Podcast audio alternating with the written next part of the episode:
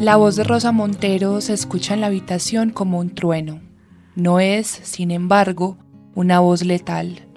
Es un corte íntimo, habla del silencio y de la soledad, habla de su sensación de niña al percibirse extraña, diferente del resto, y al constatar que algo en su cabeza no funcionaba como debería. Montero ha rondado una misma pregunta durante toda su vida. ¿Dónde está nuestra mente cuando todo parece roto en ella?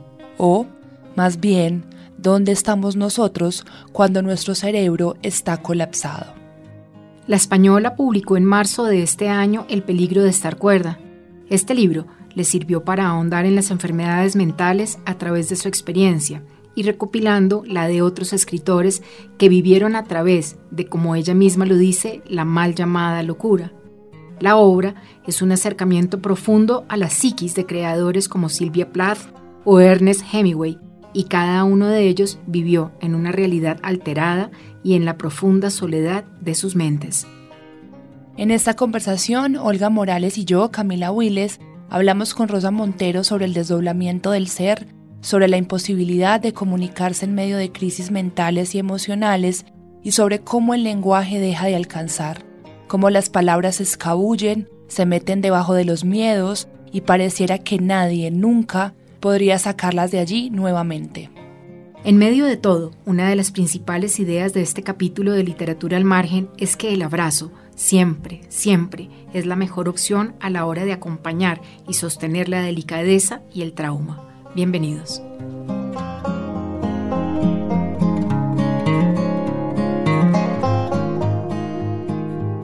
Escuchando varias entrevistas que ya habías hecho y luego de leer el libro, hay un término que a mí me ha causado mucho impacto, obviamente por mi experiencia personal y por mi experiencia de familia, y es la soledad psíquica. Eh, has ahondado en él, lo sé en, varias entrevistas, pero a mí me gustaría que habláramos sobre esa soledad basados en cómo dejar la soledad. Sé que es hablando y luego ahorita lo hablaremos, pero qué se siente dentro de esa soledad psíquica cuando no hay palabras que la nombren.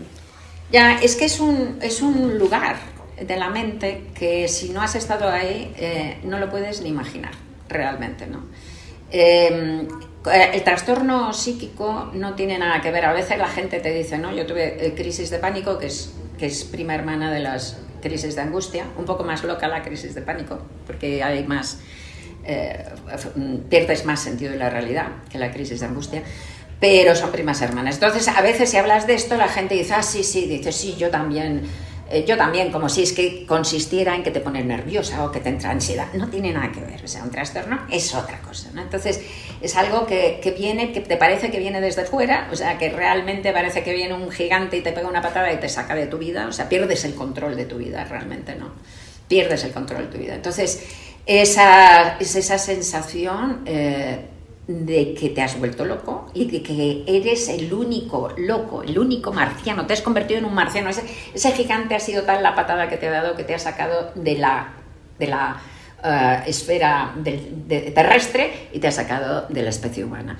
Y te engaña terriblemente la, enfermedad mental, porque no tiene que ver ni siquiera con, con, con, la soledad ante la muerte, que debe de ser atroz. O sea, la crisis de pánico, yo, me da mucho miedo a la muerte, las crisis de pánico en definitiva son miedo a la muerte, pero pero a fin de cuentas, por lo menos la muerte, sabes que es una experiencia esencialmente humana, la pasamos todos. Pero en las crisis mentales la enfermedad mental te engaña y te hace creer que solo te ha pasado a ti, que es algo que es un lugar al que, al que te has ido tú sola, que no hay nadie más ahí, que te has convertido en el único marciano existente. Yo la única cosa que puedo encontrarle mm, con algo de, parecido, la imagen es el cosmonauta que de repente se le rompe la manguera que le une con la, con la nave y que de repente empieza a derivar hacia el cosmos negro infinito, esa soledad. Es, entonces, por eso es inefable, por eso lo que llamamos mal llamada locura es inefable.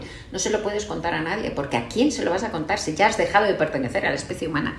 ¿En qué lengua? ¿Cómo lo vas a poder nombrar siquiera? ¿no? Entonces, es una soledad que no cabe en la palabra soledad. Y que es un dolor psíquico brutal, porque verdaderamente somos animales sociales. Y quedarte arrancado de la especie humana es una brutalidad tal que es un dolor eh, indecible, inefable tal. Entonces lo terrible además de cómo tratamos las, las enfermedades mentales en el mundo es que a esa soledad psíquica, a ese dolor psíquico salvaje, le añadimos la soledad social del estigma social, del tabú, de esto se esconde, de esto no se habla, este no se le mira, este, este que ni se me acerque, ¿no? O sea, no quiero ni saber, ¿no? Todo está ahí metido debajo de la alfombra y tal. Y con esto condenas a la gente realmente al infierno. Porque claro, lo que hay que hacer es justo lo contrario. Lo que hay que hacer a un, a un cosmonauta que se le ha roto la manguera y que deriva hacia el negro absoluto es este, extender la mano, agarrarlo traerlo. Salvarlo. Salvarlo de esa deriva, atraerlo, volverlo a meter en la tierra, volverle a coserle los pies a la piel del mundo, ¿no? A la piel de la sociedad, volverle a coser los pies a la piel de la sociedad. Esto se puede hacer es que se puede hacer, no lo hacemos, eso es lo terrible. Entonces, eh, es una diferencia tal, supondría una diferencia tal para la salud mental de verdad de la, toda la sociedad, para la felicidad de toda la sociedad, para el reconocimiento de lo que somos. Lo que primero tenemos que hacer es reconocer que el trastorno mental forma parte básica de lo que es un ser humano. Porque la, eh, la, Organización Mundial de la Salud ha dicho, y a mí me parece completamente conservador, creo que es la cifra es mucho mayor, que el 25% de los seres humanos vamos a experimentar antes o después un trastorno mental en nuestras vidas. Bajísimo. ya yo ya, ya he tenido mis crisis de pánico, ¿no? Pero bueno, Creo que es mucho más. Pero, ¿qué quiere decir esto? Simplemente el 25%. Pues que todos, todos, o bien vamos a experimentarlo en nuestras carnes, o bien lo va a experimentar alguien muy cercano. Nuestras nuestros padres, nuestros hermanos, nuestros amantes, nuestros amigos más íntimos, porque es cuando menos un uno, por, uno de cada cuatro, ¿no? Uno de cada cuatro. Entonces, eh, que ante esa realidad tan enorme, lo que hagamos es eh, enterrarla, no ponerle palabras, alejarla, pues es que es una cosa, es una actitud suicida por parte de la sociedad, es una actitud suicida. Y entonces además es una pérdida de tantas cabezas importantísimas, ¿no? Isaac Newton tenía delirios, tenía delirios psicóticos y somos hijos de Isaac Newton. Marie Curie era depresiva, posiblemente bipolar, y, era Marie Curie. Entonces es que es un, es un desperdicio de tal calibre además, tanto dolor innecesario y tal desperdicio que ya podemos cambiar, ya podemos cambiar. Rosa, mencionaste algo muy importante y es que, claro, tú dices se le saca, o sea, se sale uno de su propio cuerpo, no existe el lenguaje y mencionas que hay como una especie de marcianidad ahí. Y yo lo pienso y lo como que trato de relacionarlo también con un estilo de animalidad. Es decir, cuando no tenemos el lenguaje, no nos alcanza el lenguaje, usamos cosas animalescas para describirlo. Entonces, cuando nos duele algo mucho, no lloramos, sino que aullamos. Cuando hacemos, no, hay el lenguaje animal. Ah. Y me gustaría hablar de esa animalidad que tiene también la enfermedad mental, porque despersonalizarse, que yo entiendo perfectamente lo que es, es esta sensación de que no habito mi cuerpo, y hay otra cosa rara, medio animal, medio salvaje dentro de mí. Sientes, te sientes ahí como una sensación, sí, hasta de posesión, ¿no? Ajá, Pero no sé si es lo animal, es que verdaderamente ahí, pones y abro otro, otro, otro, otro camino, ¿no? Ahí pones algo, hablas de algo muy interesante, que otra, otro de los conflictos que tiene el ser humano y que lo arrastra desde hace mucho es, y que nos contribuye a nuestra disociación interior es el conflicto que tenemos entre el ser, el ser cultural y el ser animal. Entonces realmente renegamos del ser animal, nos da miedo nuestro ser animal y el, el ser cultural, sin embargo, pues a este yo que le damos tantísima importancia que nos parece que es la leche, pues en realidad forma parte pequeñísima de nosotros mismos. ¿no? Eh, hay un eh, neurocientífico que me gusta mucho, que es David Eagleman, que tiene un libro que se llama Incógnito, que dice en ese libro que me encanta, ¿no? que el yo, este yo que le damos tanta importancia, en realidad es como un, un polizonte en un transatlántico en relación a todo lo que no controlamos. Entonces, otra parte que es animal, que es biológica, que da tal. Entonces, ahí hay realmente también un conflicto grandísimo, que por eso, además, la relación con los animales, la convivencia con los animales, eh, la serena mucho. Por eso, eh, acariciar un animal te baja el, ritmo cardíaco, la tensión nerviosa, te hace, te hace muchísima bien porque tenemos ese conflicto constante y, son como curativos la compañía con los animales. ¿no? Entonces yo creo que es muy interesante porque no me había parado a fijar, a, me, me, había parado a pensar en esto que dices, pero sí, cuando de repente esa construcción que es tan frágil la construcción del yo, que es una construcción psíquica súper frágil. Por eso la gente tiene tanto miedo al trastorno mental, porque sabe de la fragilidad de esa construcción. Son construcciones que dependen de la cultura en la que estamos, que dependen del entorno y que es súper frágil, en cualquier momento se va, se rompe. ¿no? Por eso tienen tanto miedo, tienen miedo a un efecto contagio, que no, que se les rompa, ¿no? entonces, cuando se rompe de repente, está lo animal por debajo, claro, que lo animal es ese trasatlántico, lo animal pervive. Claro, porque el lenguaje que tenemos no alcanza. No alcanza, no alcanza. Y surge este otro posible yo que tiene otras formas de comunicarse, más físicas, si se puede decir. Por eso es tan importante también cuando la gente está con una, eh, con una crisis, tocarla. Claro, traerla. Traerla, pero tocarla, tocarla, tocarla, ¿no? Realmente. Eh, Rosa, yo quisiera saber para ti cómo ha sido pasar de ser novelista, que tú lo has dicho en múltiples oportunidades, nunca es una autobiografía, nunca soy yo ninguno de los personajes y cuentas anécdotas muy cómicas de la gente que se ve, pero no es tan bajita, no es tan alta, no es esto, no es lo otro. Eh, y ahorita, ¿qué te decide hablar de, de, lo que tú estás viviendo? Porque cuando murió Pablo lo compartiste y fue tan Pero también, pero no, pero en ninguno de los dos casos, eh, yo tengo todos mis libros, son novelas normales, y luego tengo tres libros que yo los llamo artefactos literarios, que son La loca de la casa, que pese al título no trata de la locura, sino de la imaginación, que es como Santa Teresa de Jesús llamaba la imaginación, la loca de la casa.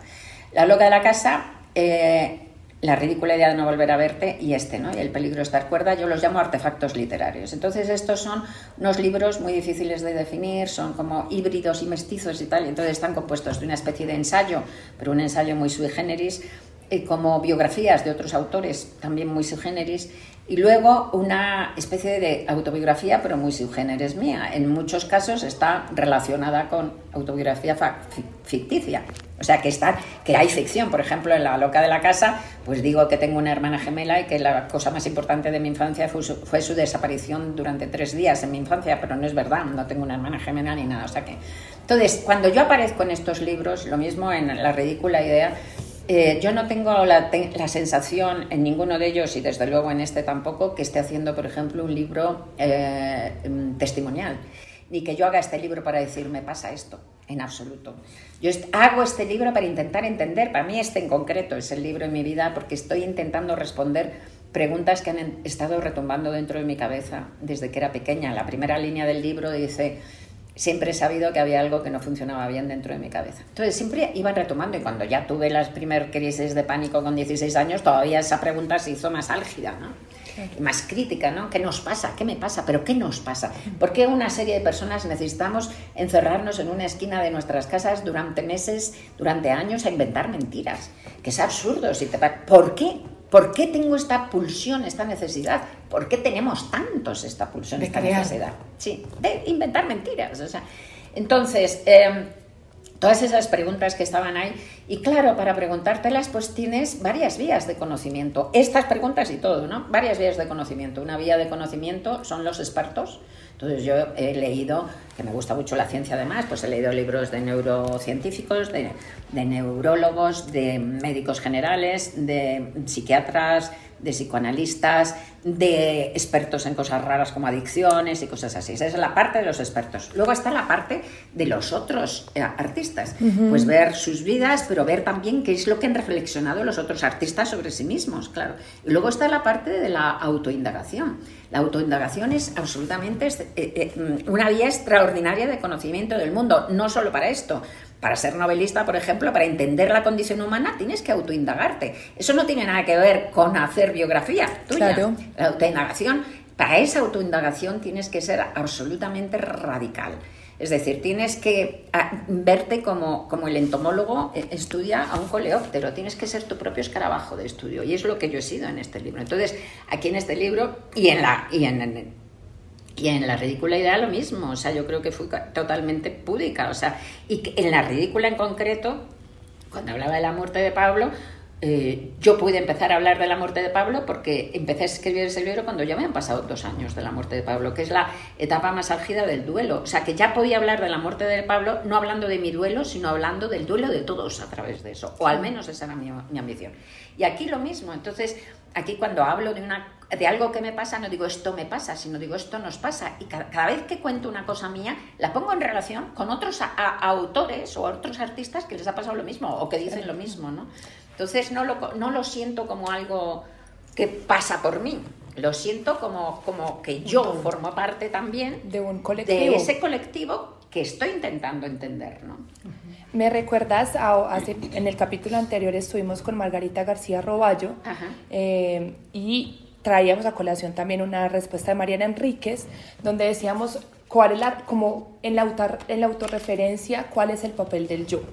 Y a lo que llegábamos las tres un poco era el yo, que es la primera persona del singular, en la literatura debe convertirse en el nosotros, que es la, la primera, la primera del colectivo, del plural. Y es lo que es anecdótico debe siempre transformarse en conceptual. Totalmente. En una historia. sí, en una historia y en una Tú tienes que, yo lo, lo, tengo clarísimo, mira, tienes que llegar a sentir tus, tus personajes, a los cuales a mí me gusta, como tú has dicho antes, irme al extremo, hacer personajes raros que no tengo, que no, que no conozco ni por asomo tienes que llegar a sentirlos como tú misma. O sea, tú tienes que llegar a sentirte dentro de cada uno de esos personajes como si esos personajes fueran tú. Y cuando hablas de ti, tienes que llegar a sentirlos tan fuera como tus personajes. Claro. Te tienes que convertir en un personaje de ti misma. O sea, es como un doble. Es, esa es la distancia narrativa. Y es una distancia que está en la mitad entre el, la totalidad de la humanidad y tú. y tú. Entonces, en ese punto medio, que es donde están las emociones que son tan íntimas como si fueran tuyas, pero que ya no están aquí, sino que están ahí porque forman parte de todos. Ese es el punto de la escritura. Rosa, eh, a mí me llama mucho la atención el tema de la mujer y la fragilidad y esa inseguridad que nos describe a nosotras como escritoras. Sí. Y es ese caso particular de Silvia Plath, porque es una vaina que lo toca a uno en el corazón pero sobre todo porque nos cuesta tanto que nos crean como mujeres. O sea, cuando una mujer escribe, tienen inmediatamente que ponerle un catálogo, un género. En cambio, los hombres es literatura, en la mujer sí tiene que poner es de misterio, en el caso de Agatha Christie, o es ensayista, o es novelista, o es periodista. mucho más, o habla de feminismo. O es erótica. No, a mí me, me, aburre. No, sí, cada vez, cada vez nos estamos librando más de eso, pero nos queda todavía mucho camino. Siempre digo que me saca de los nervios, me pone enferma que cuando una mujer escribe una novela protagonizada por una mujer está hablando de mujeres. Y esto lo decimos incluso las eh, yo no pero muchas lectoras lo dicen no y cuando un hombre está escribe una novela protagonizada por un hombre está hablando del género humano no bueno pues yo justamente escribo novelas protagonizadas por mujeres no para hablar de mujeres para hablar del género humano ¿no? Entonces, porque pertenecemos al género humano o sea. y ya va siendo hora de que todos los lectores se identifiquen sean hombres o mujeres con, con ellas como nosotras nos hemos identificado con los protagonistas masculinos de toda la vida, ¿no? Ya está pasando, ¿eh? muchos lectores ya empiezan a ser lectores también indeterminados en, en, cuanto a la identificación con, con, la protagonista, ¿no? Pero sí que nos queda, nos queda todavía mucho por recorrer y está, bueno, es un es como caminar con una piedra encima de la cabeza todo el rato, ¿no? Eh, que es más difícil, eh, sin duda es más difícil. Y antes era todavía más, mucho más difícil porque no había, sobre todo, no había referencias, ¿no? Ahora empieza a haber referencias. Cuando tienes que empezar desde cero cada vez, es que eso es imposible. Yo me acuerdo siempre de Clara Schumann, ¿no? La pobre Clara Schumann, que sabéis que fue, era una música excepcional, una pianista extraordinaria y compositora maravillosa. Compuso piezas preciosas que ahora están en repertorio que las metieron en el repertorio de, su marido, de Schumann, pero firmándolas con ella. ¿eh? Schumann no se las robó, lo que pasa es que están en el repertorio de Schumann. Ahora ya han empezado a sacar discos de ella, de Clara Schumann directamente, y son preciosas, muy pocas, eh, compuso poco. Entonces en sus diarios dice, Clara Schumann, en un momento de mi vida acaricié la, acaricié la ilusión de hacerme compositora, pero luego me dije, si ninguna otra lo ha logrado, ¿cómo lo voy a lograr yo? Y se cayó y la perdimos como compositora. Y es mentira. Había muchas, ha habido muchas, antes que ella, compositoras maravillosas. Hildegarda de, de Bingen, por ejemplo, la, monja esta del, siglo XII, creó el ordo, que es, que es el antecesor de una, fue una compositora extraordinaria, que creó el ordo, que es un, un, tipo de música cantable que es antecesora de la ópera. O sea, es impresionante. O sea, ha habido montones de compositoras antes que ella, montones. Y en su misma época en Europa había unas compositoras extraordinarias, pero que no estaban en contacto. Claro. Entonces, eh, tener que inventarte todo el rato porque no existen esos referentes que sí han existido pero que los han ocultado. Eso sí que ya era tremendo. Entonces, lo primero que tenemos que tener es referentes y los estamos consiguiendo, visibilidad referentes, eso es esencial. Y luego, pues, em, pues sí, y conseguir que nos miren igual. Eh, pero es que además esa mirada mm, teñida la tenemos las mujeres también, hasta que no nos demos cuenta que esa mirada teñida sigue siendo nuestra. Hay montones, ahora se están haciendo. Ese, ese, ese es ahora, la frontera de la lucha es esa. Además que tenemos el doble trabajo, porque las mujeres tenemos que ser mamás, como en el caso de Silvia Plath, que le escribía al esposo, que tenía que cuidar a los pero hijos. bueno, Silvia Plath estaba en una época muy antigua, porque efectivamente ella pues cocinaba no sé qué, no sé cuántos, todo, como si ahora sabemos que eso no se debe hacer, por lo menos aquí, ¿no? En, en Irán evidentemente las pobres no las dejan ¿no? Pero, pero sí, ¿no? Todo lo que hay que, lo, que hay que. Pero vamos, la frontera es de entrada saber que la frontera de lucha importante es saber que la, el, patriarcado es una ideología en la que nos educan a hombres y a mujeres y que también estamos metidas en eso. Hay montones de, de, estudios que lo demuestran, ¿no? como por ejemplo mm, pues en la atención médica primaria en España y en otros sitios, en Estados Unidos, en Alemania ha habido también, pero en la de España, por ejemplo, te diré, a las mujeres con los mismos síntomas, a los, a, los hombres les mandan más pruebas diagnósticas y a las mujeres nos mandan más ansiolíticos. O sea, la, palabra del hombre sigue siendo la ley, las mujeres pues no nos la, la Claro. Y espérate, eh, dentro de, las, de la medicina em, de familia hay como un 80% de mujeres médicos. O sea, que las mujeres médicos mandan más pruebas ansiolíticas a las mujeres. Si no, si no conseguimos pasar de ahí, darnos cuenta de, de, qué manera tenemos la cabeza troquelada, no saldremos. Que ahí hay un punto tremendo ya con estadísticas y todo, y es, si tú miras, por ejemplo, los estudios y las estadísticas dicen que las mujeres no se descubre tanto las enfermedades mentales en las mujeres como en los hombres, porque a las mujeres siempre se les dice, no, no estás ansiosa, es el periodo menstrual. Sí, sí, sí. No, sí. no, es, sí, es, porque eres, tú eres muy emocional, tú eres... Claro, entonces, claro, al hombre que sí está diciendo, siento esto, no, pues como... No, es que se le toma en serio, al hombre se le toma, sigue siendo la... Pero le seguimos tomando en serio nosotras más también. Claro, claro. Y en esa fractura que, que vos mencionabas, sí creo que ahí también hay una responsabilidad de las mujeres, tanto como las mujeres creadoras en cualquiera que sea la etapa, de hacer bueno, vamos a mirar cómo nos estamos mirando nosotras mismas. la Yo creo que lo importante es la pregunta en la autorreflexión, ¿no? que, ¿Cómo miro yo este problema? ¿Qué tipo de personajes estoy escribiendo? Y eso no significa que todos mis personajes tengan que ser mujeres, por ejemplo. yo tengo varios personajes hombres, pero sé por qué los elijo cada Exactamente, o sea, creo que la crítica no como algo que tengo que ser afuera, sino como creadora, es el nivel de la fractura. Digo, no, vamos a pasar el orden eh, de más allá de la mención. ya la representación, por supuesto, es importantísima, pero hay que seguir adelante. Creo que el paso se tiene que, que, seguir dando. Hay una cosa, Rosa, que a mí me que tiene que ver algo como con lo que dice Olga sobre tu escritura del yo y, y demás. Y es que, bueno, tú escribes el libro, hay intimidad tuya en el libro y el libro deja de ser tuyo, es decir, ya lo leemos nosotros y se convierte en un espejo. Es decir, cuando veo ese libro, hay un reflejo mío en él. y, y, ese reflejo, ¿cómo lo ve Rosa Montero? Bueno, estoy. Bueno, claro, tú escribes el libro mm, porque lo necesitas. necesitas escribir libros necesarios para ti que los leerías tú. Sí, claro, intentas escribir el libro que quieres leer y además libros sobre los temas que quieres aclarar, o sea, que quieres poner luz y tal. Entonces no, no, manejas muy bien qué va a pasar después con ello, ¿no? Y el libro que ha dado el libro tiene su vida. Entonces con este está pasando una cosa increíble que yo no me esperaba. Estoy teniendo más contestación que, que con ninguno de mis libros, más incluso que con la ridícula idea que he tenido una contestación de la gente tremenda. Me mandaban muchísimas cartas contándome duelos suyos y duelos eso fue muy bonito porque mandaban cartas contándome duelos felices, es decir, momentos felices del duelo, como estuve aquella tarde hablando con mi pareja, con mi hermano, no sé qué, fue la tarde más bella de mi vida, por ejemplo, cosas así, muy bonito, pasó muy bonito con la ridícula, muy bonito, pero con este más todavía, ¿no? la, la respuesta es aún mayor, cantidad de gente está viniendo y me está diciendo eso, me siento identificada, me, has, eh, eh, me he dado cuenta me has ayudado a rescatar partes de mí que tenía ocultas, me has ayudado a, normalizar partes de mí de las que yo renegaba, me has ayudado a entenderme, me has ayudado a, sentirme entera. Em, eh, han repetido montones de veces, quizá como diez veces, una cosa que eso me parece muy rara porque es una es un, verbo que no te esperarías en este contexto, el verbo abrazar. No sabéis la cantidad de veces que me han dicho, me he sentido abrazada por el libro, es un libro que me abraza.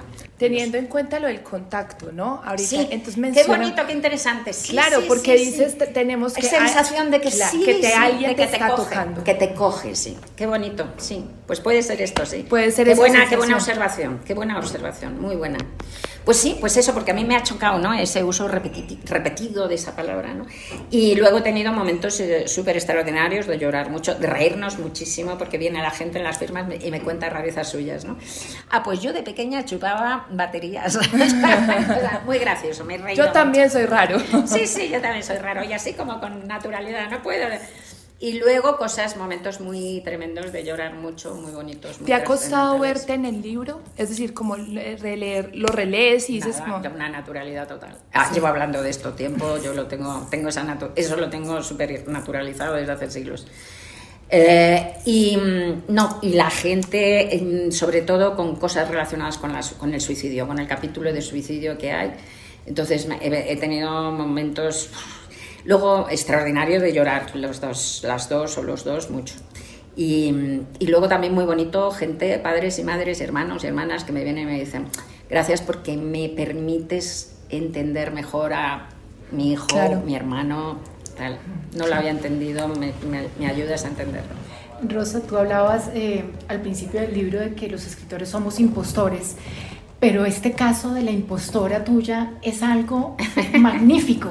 O sea, es e, este caso por sí solo es una novela, porque es una persecución, es un fantasma, es una sombra, y después hasta tú misma tienes que hacer un duelo por una impostora. Sí, es una, es, mira, es todos los que tenemos alguna visibilidad nos suele pasar, esto de la impostura es súper común, ya cuando estaba escribiendo el libro me, hubo alguien, no sé si un tío o una tía, se hacía pasar por una tía, que hizo un Facebook falso mío haciéndose pasar por mí, luego me quitaron el Instagram, bueno.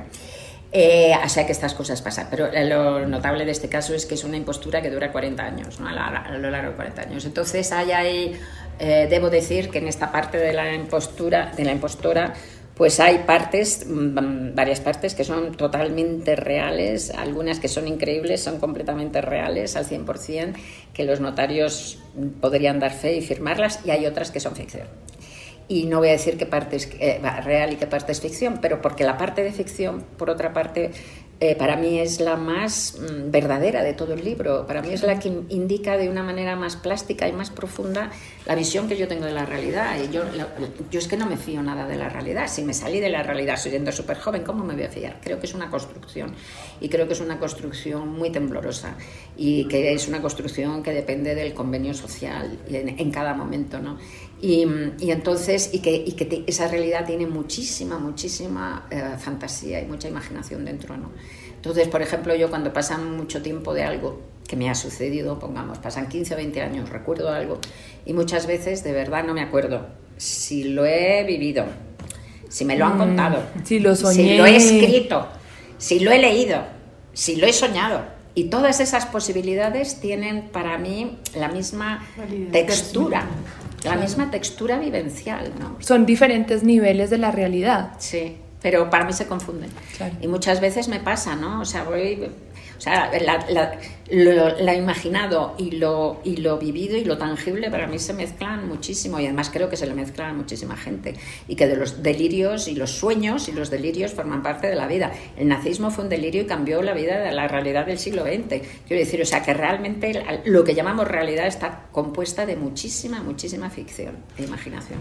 Rosa, ahorita tú decías que... Eh, esa, esa vida la confundes, pero yo siempre he sentido que los escritores de alguna manera somos bipolares porque vivimos una vida que es en el hoy y en el ahora, pero también todo el tiempo estamos en esta creación. Tal cual, es así. Y que esta bipolaridad nos hace a veces dudar incluso de nuestros propios sentimientos y de todo. Bueno, es más que eso todavía, sí, has apuntado algo muy importante. No es ya la bipolaridad, los sentimientos ya... Bien, lo explico también en el libro y es muy interesante y es otra cosa, ¿no? O sea, porque para llegar a... Mm, eso es súper interesante. A mí me parece una de las cosas que he descubierto y que ha atinado y que he metido y que se encaja todo y que me parece que fue para mí más deslumbrante, ¿no? En, la escritura de este libro, ¿no?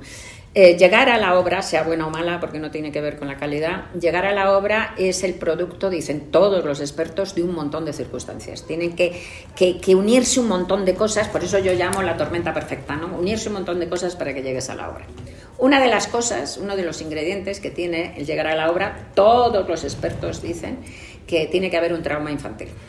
Entonces, ese trauma infantil, eh, la gente lo de trauma infantil suena muy gordo y tal y cual, y la gente puede pensar, a veces son verdaderos traumas tremendos que están en las biografías, guerras en la infancia, padres que se mueren, otras veces son, puede ser un trauma infantil mm, algo tan poco Em, visible como el hecho de que la familia se cambie de, cuando eres pequeño, se cambie de casa, se cambie de, barrio, se cambie de ciudad, cambies de, colegio. No hay tamaño del y los nuevos colegios Y en el nuevo colegio te, hagan móvil. Con eso ya basta para que te escribas media docena de, libros, ¿no? O sea, porque ya es un trauma, has perdido la infancia de una manera traumática. Esa infancia que quedó atrás ya no la puedes recuperar.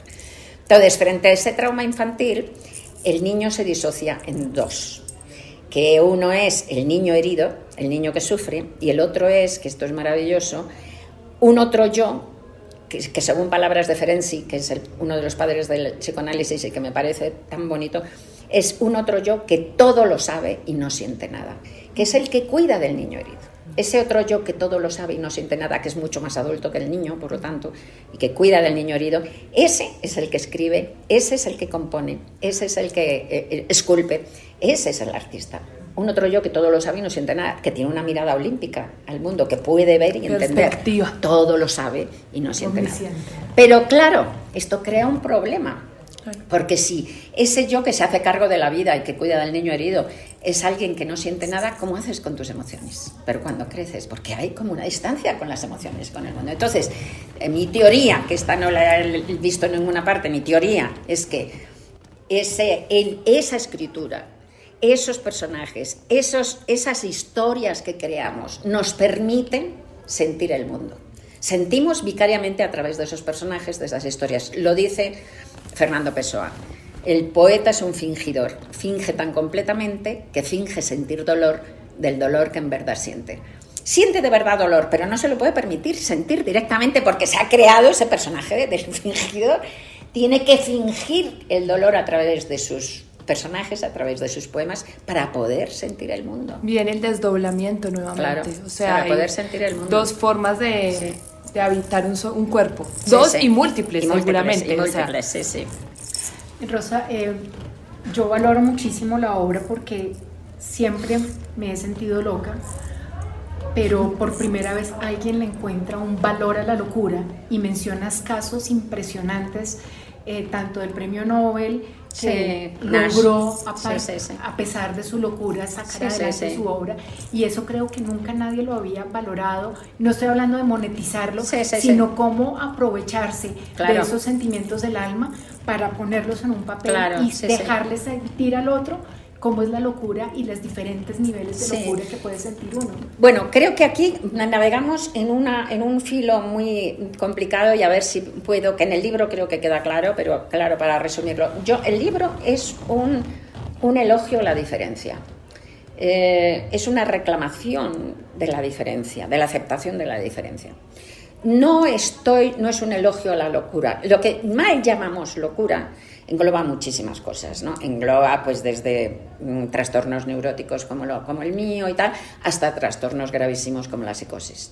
No se puede hacer un elogio de la locura porque la psicosis es una enfermedad, bueno, puede ser una enfermedad gravísima, terrible, inhabilitante, muy dura, muy dolorosa. que tenemos que curar como el cáncer. Para mí se parece muchísimo al cáncer, porque, porque bajo el paraguas del cáncer, por ejemplo, englobamos montones de tumores distintos, muy diversos. Lo mismo que bajo el paraguas de la locura englobamos montones de trastornos muy diversos. Y luego también porque en el cáncer tenemos unos tratamientos que son necesarios, pero que tienen unas consecuencias secundarias gravísimas. En el caso de los trastornos mentales, lo mismo. En la psicosis, por ejemplo, hay tratamientos que son absolutamente necesarios, porque si tienes unos delirios psicóticos bestiales, necesitas tomarte esos tratamientos, pero tienen unas consecuencias secundarias muy graves.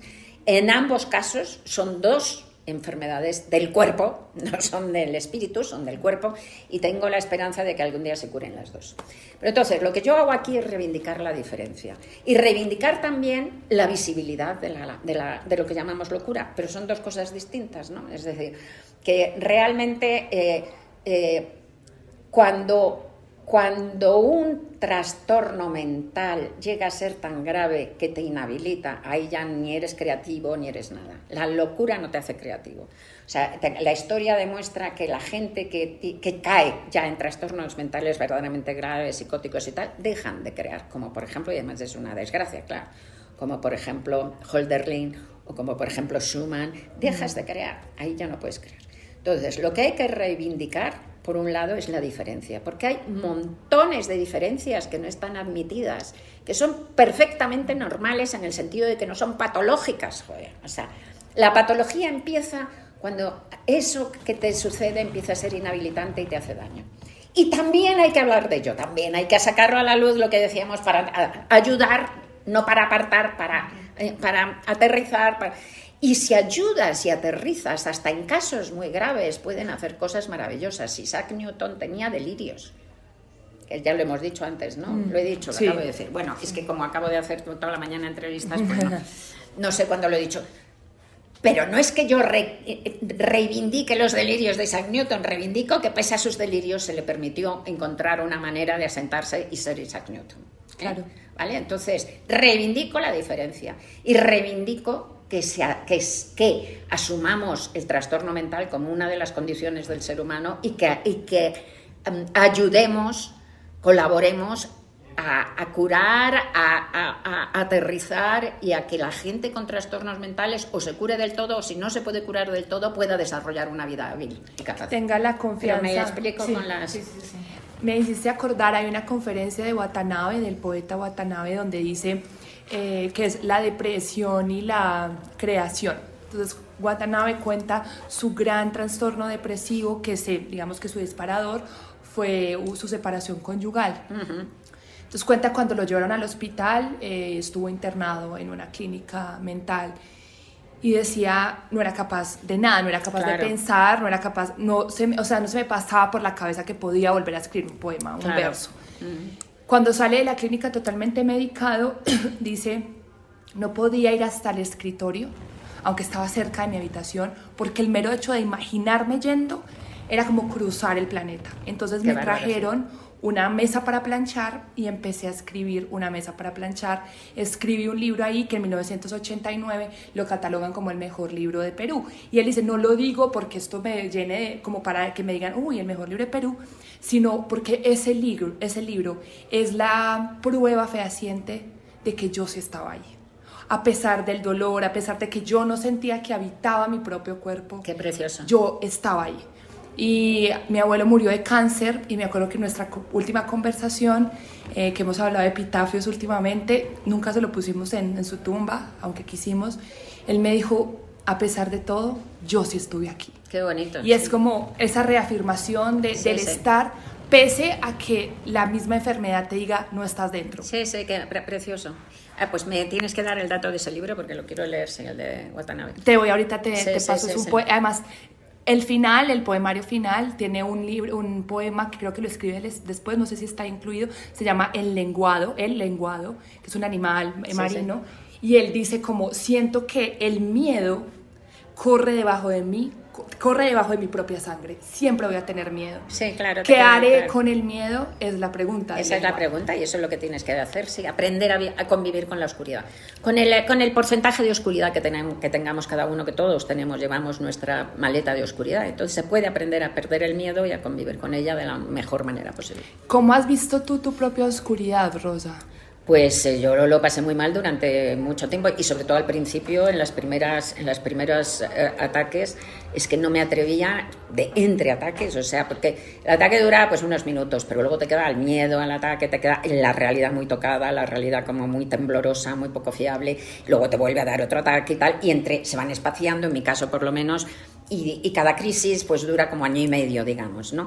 Eh, y tuve tres. Entonces, pues entre crisis, pues es que no me atrevía ni siquiera cuando ya no estaba, pero no me atrevía ni a contarlas. Entonces, que hubiera podido, porque además me parecía que las iba a concitar, o sea, te, te queda entonces, hasta que aprendí que verdaderamente que no eso es lo que hay que hacer, lo que hay que hacer es mirarlo, lo que hay que hacer es hablarlo, o sea, lo que hay que hacer es asumirlo, lo que hay que hacer es aceptarlo. Ponerle palabras. Ponerle palabras. Entonces, eso ya realmente me ayudó, yo creo que desde los 30, después de la tercera ya no lo tuve, en parte por eso, y luego, sobre todo, luego ya llego a la conclusión de que es porque empecé a publicar eh, novela, y entonces eso te, te ancla con el mundo, porque claro, si la gente lee tus delirios controlados, que son tus novelas, y dice, oye, yo esto lo siento también, lo veo también, pues te, es lo que decíamos antes, te cosen, te cosen en la piel de la tierra. ¿Sientes que esta escritura, particularmente de este libro, te sanó? No, no, me, eh, yo ya estaba, no era, no fue terapéutico en ese sentido, yo ya lo tenía colocado, eso no. Lo que me ha hecho es, me ha dado como una especie de, de bienestar intelectual, emocional, de decir, he llegado a entenderlo, he hecho un, un mapa de todo eso, que, que, son cosas que me, han, que me han turbado y me han fascinado, pero que estaban por ahí haciendo ruido y de repente ese ruido se ha acabado. Está claro para mí ahora, eso ha sido un logro. Hay una, e intelectual. Una, ya para ir finalizando, Rosa, y es, digamos, la, hemos hablado de las palabras, ponerle palabras, porque el lenguaje, creo yo, es como la materialización, es decir, cuando uno va, por ejemplo, a un cementerio y ve una tumba sin nada, o sea, un NN o una fosa común, que aquí en Colombia, pues lastimosamente hay muchas, hay un cuerpo adentro, es decir, hay materialidad dentro de la tumba. Pero si no hay un nombre, no existe porque no hay a quien llorarlo. El duelo no se materializa cuando no se, no se tiene una palabra. Este libro es la materialización de la, digamos, de la locura, de la enfermedad mental, porque logra que exista, ¿no? que lo que está ahí abstracto, que nadie entiende, la, yo porque hablo con muchas personas en mi cabeza, yo porque siento un hueco en mi corazón, por esto. ¿No? el, el, lenguaje termina siendo la materialización. Totalmente, el lenguaje, el, lenguaje nos salva porque somos sobre todo palabras, los seres humanos somos palabras en busca de sentido. ¿no? Epicteto ya decía que lo que le afecta al ser humano no es lo que le sucede, sino lo que se cuenta de lo que le sucede. Somos un relato. Entonces, si no conseguimos enhebrar un relato, por eso eh, los delirios, por ejemplo, son, una, son un, arma defensiva de, la persona que está con un trastorno mental, porque el trastorno les desconecta y, el, mundo pierde sentido para ellos. Y entonces el cerebro, que es un afanoso tejedor de realidades, pues se inventa una historia para darle sentido. O sea, que es que somos un relato incesante. La supresión de recuerdos. Te tapo esto porque más adelante puede que te haga mucho daño. Claro, claro, sí, sí. Yo a veces veo el cerebro como una casa vieja llena de huecos en el piso, pero con sábanas o con tapetes. Y hay un momento en el que vas a pisar mal el tapete. Sí, sí. Está bien, bueno, pero no pasa nada. Te caes al piso de abajo y no pasa Siempre nada. Va a haber suelo. Siempre va a haber suelo. En algún lugar hay suelo, sí. No, Rosa, muchas gracias por, esta linda entrevista y por permitirnos navegar en nuestras cabezas y entender tantas cosas del yo. Muchísimas gracias. Rosa, la pregunta final que siempre le hacemos son dos cositas. La primera es una canción eh, que siempre ponemos como música a nuestros autores favoritos, eh, que digas, esta canción me encanta y la pongo en este momento. Ajá. Bueno, pues podría ser, mm, eh, pues fíjate, es que no es una canción, es, son tres minutos, pero es música clásica, pero es extraordinaria. HJCK de música clásica. Sí, bueno, es, eh, es Nimrod de las variaciones Enigma de Elgar. Una maravilla, dura tres minutos nada más, es maravillosa.